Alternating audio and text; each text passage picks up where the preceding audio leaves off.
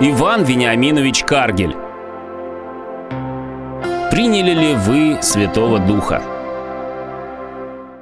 Во время пребывания Аполлоса в Каримфе Павел, прошедший верхние страны, прибыл в Ефес и, нашедший там некоторых учеников, сказал им, «Приняли ли вы Святого Духа, уверовавши?» Они же сказали ему, «Мы даже и не слыхали, есть ли Дух Святой». Деяния святых апостолов, 19 глава. В этих словах заключается короткое, но очень важное повествование из первых дней насаждения христианства апостолами. Это были дни, когда устроение Царства Божия совершалось еще во всей чистоте, по плану Божию, и Дух Святой сам избирал, приготовлял и употреблял свои орудия. Поэтому на основании тех дней мы и можем лучше всего усмотреть, в каком отношении находится ученик Иисуса Христа к Духу Святому – и кто в действительности истинный христианин. Приведенный отрывок повествует нам, как апостол Павел во время своих миссионерских путешествий приходит в Ефес и находит там некоторых учеников. Это, конечно, должно было невыразимо обрадовать раба Иисуса Христа, и он по тогдашнему обычаю, вероятно, и остановился у них. Но вот что он вскоре находит, что с ученичеством этих людей что-то неладно, им не хватает достоверного признака христианина, истинного чада Божия, Духа Святого. Он сразу, без особого предисловия, приступает к сути дела. Он спрашивает их совершенно непосредственно, приняли ли вы Святого Духа уверовавши?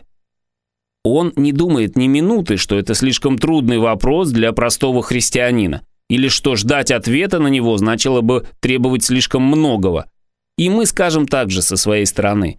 Слава Богу за этот ясный вопрос из уст апостола, потому что из него мы видим, чего искали и спрашивали у христианина в те благословенные дни. А что тогда было несомненным признаком чада Божия, остается, конечно, еще и теперь, так как ни Господь, ни план его не изменились и измениться не могут. Поэтому прежде чем мы будем говорить о Духе Святом, что-либо более глубокое – я хотел бы обратиться к каждому из своих слушателей с серьезным вопросом. Приняли ли вы Святого Духа, уверовавши? Только будучи в состоянии ответить на него радостным «да», можешь ты спокойно продолжать слушать эти слова, и они без сомнения послужат тебе в благословение. Прежде всего посмотрим, насколько этот серьезный вопрос относительно Духа Святого необходим еще в настоящее время он особенно необходим, потому что до сих пор очень многие воображают себя христианами, именно как те 12 ефесен, не приняв Святого Духа. Ах, как многим он совершенно излишен. Они не знают, на что он существует. Если вы когда-либо слышите их говорящими о духовных вещах, они, пожалуй, говорят о Боге. Христос уже реже является предметом их разговора, а говорить о Духе Святом им не приходит даже и мысли – Далеки, очень далеки они от него. Я еще хорошо помню то время, когда сам находился в этом печальном состоянии. Когда наступал Духов день, я праздновал сошествие Святого Духа, совершившегося 1900 лет назад. То есть за много-много времени до нас. Это был, конечно, праздник, касавшийся апостолов, и ни я, ни кто-либо другой в настоящее время не имел с ним ничего общего – а потому он не представлял для меня большого значения. Но чтобы теперь могли существовать люди, имеющие Святого Духа, это казалось мне решительно невозможным. Если бы апостол Павел тогда пришел ко мне с вопросом «Принял ли ты Святого Духа?», я счел бы его за экзальтированного человека, который не в своем уме. И все же грустно сказать, как многие еще до ныне именно в таком положении. Друзья мои, Око Божие не находит в вас единственно несомненного признака христианина. Да и не одно око Божие. Всякий, кто, как апостол Павел, имеет Духа Святого, заметит, что его вам не достает. Ах, если бы вы узнали, что вам его не хватает. Этот серьезный вопрос так необходим, потому что все еще есть люди, имеющие веру без Духа Святого. Те ефесине были верующими, как мы должны заключить из слова апостола «уверовавши». У них была вера, которая, однако, не была произведена Духом Святым. Они ведь даже и не знали, есть ли Дух Святой. Так это была вера, которая не могла ни спасти их, ни сделать блаженными, но оставила их в прежнем их погибельном состоянии. Может быть, это была вера в исторический факт, в букву, вера умственная, но не вера обновленного сердца.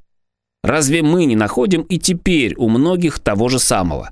Если бы мы в каком-нибудь кругу или доме вдруг у всех подряд начали спрашивать, истинна ли Библия, слово ли это Божие, сын ли Божий Иисус Христос, умер ли Он за грехи мира, разве мы не получили бы от большинства решительного ответа? Я знаю, что это правда и верю всему. Иной, пожалуй, был бы даже в состоянии думать о себе, что он может положить жизнь за эти истины. Но скорее же такая вера, не порожденная Святым Духом, мертвая вера, оставляющая эти дорогие души точно такими же мертвыми, как она сама. Возлюбленные друзья, что сделало Лютера живым христианином, человеком Божиим, который так победоносно пред глазами всех восторжествовал над миром? Была ли это такая вера? Нет, о нет, ее он имел еще прежде, нежели пошел в Августинский монастырь, прежде чем нашел там прикованный драгоценную Библию. Уже тогда он верил, что Библия истинна, что Иисус Христос Сын Божий и умер за грешников.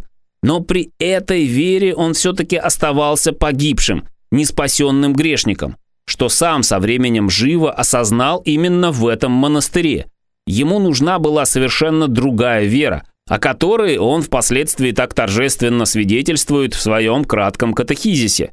«Я верю, что не собственной силой и разумом могу верить в Иисуса Христа, моего Господа, или прийти к Нему, но что Дух Святой призвал меня посредством Евангелия, просветил своими дарами» и так далее. Первую веру он имел своей собственной силой и разумом, без призвания и просвещения. Спасающей же веры он не мог достигнуть без Духа Святого, и никто не достигает ее без него. О, дорогие друзья, вы, имеющие веру, не произведенную Духом Святым, позвольте мне сказать открыто и торжественно пред Богом, вы погибли вместе с нею. Спросите себя серьезно, откуда у вас вера? И если вы найдете, что она не дело Духа Святого, Тогда начните сначала, сегодня же, как те 12 мужей в Ефесе, которым апостол должен был еще только осветить путь ко Христу. И еще, этот вопрос относительно Духа Святого столь важен, потому что без него мы вовсе не принадлежим Христу.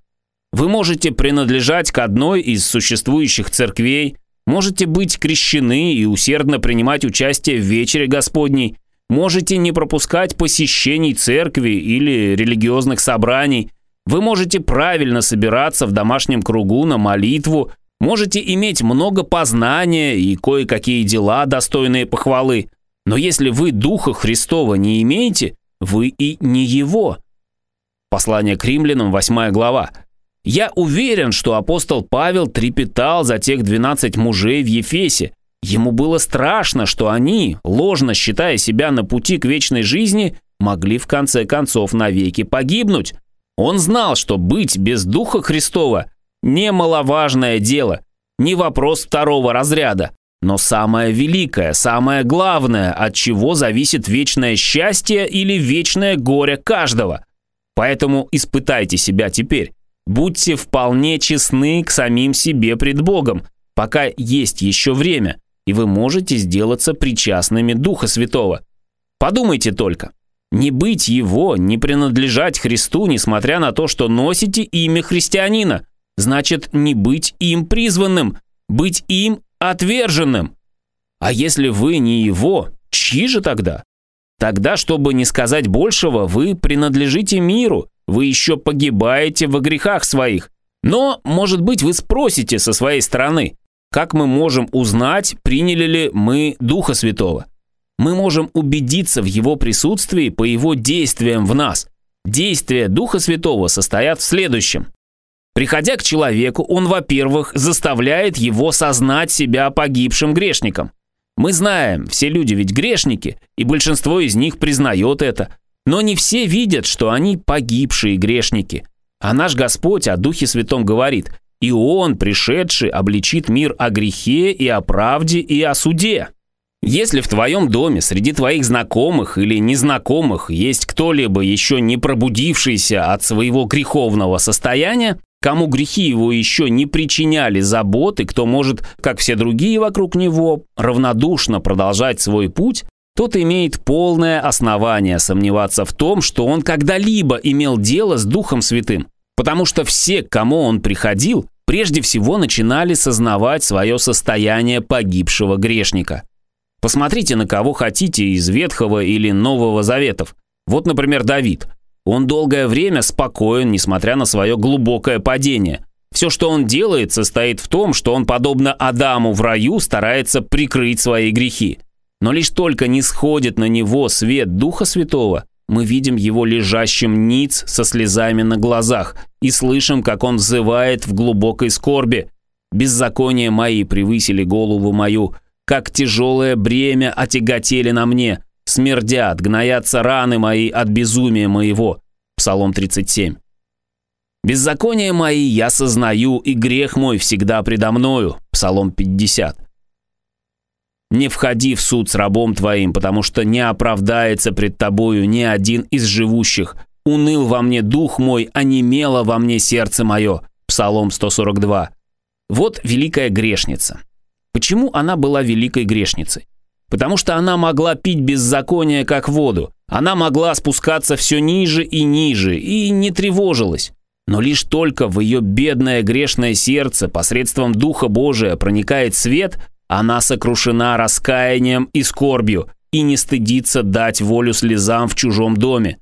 Возьмите Закхея. Он давно грешный мытарь и начальник мытарей пока его сердце не пробуждается приближающимся Господом.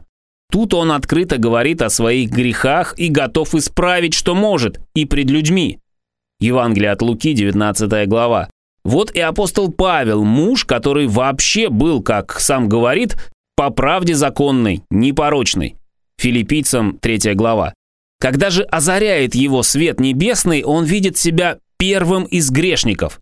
1 Тимофею, 1 глава. Да, это производит Дух Святой. Друг мой, сделался ли ты когда-нибудь уже в своих глазах погибшим грешником?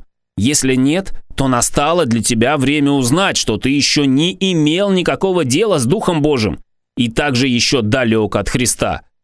Второе, что производит Дух Святой, следующее. Он возбуждает необходимость в Спасителе и приводит к Нему. Господь Иисус говорит о Нем. «Он прославит меня». Евангелие от Иоанна, 16 глава. Еще для многих Иисус не прославлен, и потому они не имеют в нем ничего. И мы могли бы сказать каждому, вы и впредь не будете иметь в нем ничего, пока не увидите, что вы в неправде, в грехах, осуждены пред Богом, и пока не захотите быть спасенными от этого состояния.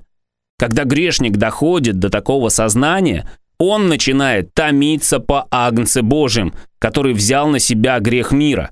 Совершает это в нем Дух Святой, который не применит показать ему Христа в его совершенном деле спасения, в его страданиях и смерти. Господь же Иисус Христос, так возвеличенный пред грешником, без сомнения привлечет его к себе. Вскоре разбитый и сокрушенный займет он место у креста и скажет словами песни – Душе измученный покой нашел я у креста, и там сложить я посох свой желал бы навсегда. Почему же так скажет он? Потому что теперь он может засвидетельствовать по собственному блаженному опыту. Ранами его я исцелился. 1 Петра 2 глава. О, как многие удивляются таким душам, тому, что их взор мог так внезапно отвратиться от всего другого и приковаться только ко Христу. Да, они не знают, что он сделался для них прекраснее сынов человеческих. Сделался ли он уже и для тебя прекраснее их? Если да, то это произошло через Духа Святого. Следующее действие Духа Святого, когда Он приходит к нам, таково. Он кладет на сердце наше печать, что мы теперь дети Божии. «Сей самый Дух свидетельствует Духу нашему, что мы дети Божии», говорит апостол Павел. Послание к римлянам, 8 глава. Я еще очень хорошо помню то время, когда не мог выносить, чтобы верующие так открыто выступали и исповедовали, что они дети Божии. Какое высокомерие, думал я, как можно до того заноситься, чтобы говорить так о себе, и даже еще утверждать, что уверен в своем спасении. Я считал это дерзостью, надменностью или просто воображением. Я утверждал, что никогда, никогда не допущу себя зайти так далеко. И, наверное, если бы я остался без Духа Святого, я еще и до сих пор находился бы на стороне рассуждающих так. Но, слава Богу, Он не оставил меня в моем печальном неведении, но дал душе моей уверенность, которой не может отнять у меня ни мир, ни дьявол, ни какой-либо ангел. Если бы эта уверенность была дерзостью, воображением, если бы она была не от него, она, конечно, давно бы умерла. Она исчезла бы, так же, как и пришла. Теперь же она остается непоколебимой и вечной, как он. Дорогие друзья, давать это свидетельство спасающимся через Христа совершенно в порядке вещей для его чудного дела. Ведь он начал все дело. Следовательно, он же должен довести его и до конца. Сначала он показывает нам бездну, к которой мы направляемся, но это разве для того, чтобы мы упали в нее или отчаялись на краю ее? Нет, только для того, чтобы поставить пред нами Иисуса, Спасителя душ наших, и чтобы мы могли ухватиться за Него и спастись. И как только мы бросаемся к Нему, Он кладет свою печать на наше дело веры. Он дает нам уверенность, чтобы скорбь наша обратилась в радость, и наши слезы в торжество. Апостол так изображает этот процесс – в нем и вы, услышав слово истины, благовествование вашего спасения и уверовав в него, запечатлены обетованным Святым Духом, который есть залог наследия нашего для искупления удела Его в похвалу славы Его. Послание к Ефесянам, первая глава. Пережил ли это и ты, мой друг? Но еще одно. Дух Святой изменяет затем человека так, что он становится прямой противоположностью того, чем был раньше. Если бы этого не происходило, тогда искупление не имело бы значения. Оно было бы только пустым воображением, жалкой болтовней. Но возрождает человека Дух Святой. И по этому новому рождению можно прежде всего узнать, имеем ли мы его. Пожалуй, 12 Ефесинам именно и не хватало этой удивительной перемены их существа и жизни. И апостол Павел тотчас заметил это. Мы часто слышим, как говорят, «Откуда вы можете знать, что у меня в сердце?» Никто не может заглянуть другому в душу. Это правда. Но все же существует такая возможность, как у апостола Павла по отношению к тем Ефесинам. Дух Святой в нас ищет того же Святого Духа в вас, и если он там есть, он скоро узнает его. Правда, его действиям часто подражают, чтобы обмануть других, но это очень редко удается. Одна женщина рассказывала однажды, что с ней было, когда она в первый раз встретилась в Швейцарии с детьми божьими. Понаблюдавши за ними некоторое время и найдя, что они действительно были совсем другими людьми, она решила точно так же молиться и так же говорить. Словом, быть такой же, как они – Вскоре ей случилось быть в маленьком собрании этих верующих, и после того, как молились другие, помолилась и она. «Слова легко слетали с моих уст», — говорила она. «И я сама была в высшей степени удовлетворена, когда окончила. Мне хорошо удалось. После меня молилась моя домовая хозяйка. Она говорила с Господом совсем откровенно, по-детски. И, между прочим, молилась и за меня, сказав приблизительно следующее. Господи, открой этой дорогой душе, что она погибшая, чтобы она не обманывалась.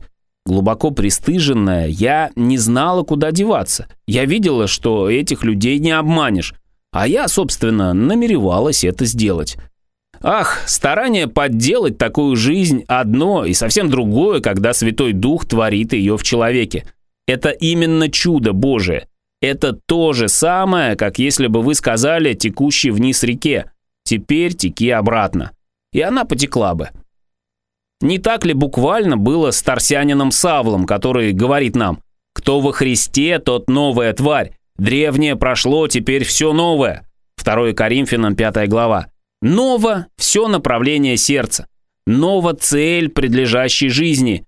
Новы все стремления, новы мысли, нов язык и новы даже самые обыденные поступки, потому что они совершаются в Боге, Что раньше считалось преимуществом, теперь почитается читою ради Христа.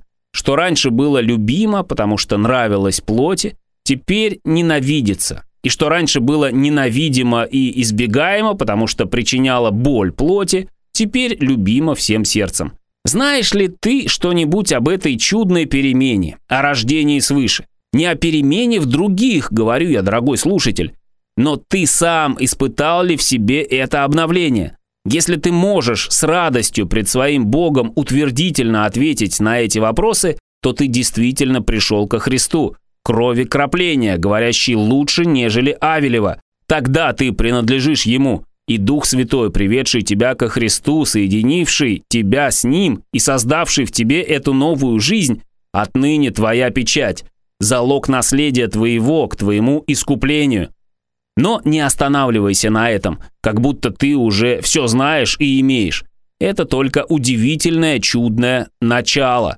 Христос, к которому ты пришел, и Святой Дух, который совершил в тебе все это, хотят быть познанными дальше и глубже, чтобы довести эту новую жизнь до совершенства и до славного окончания. Аминь.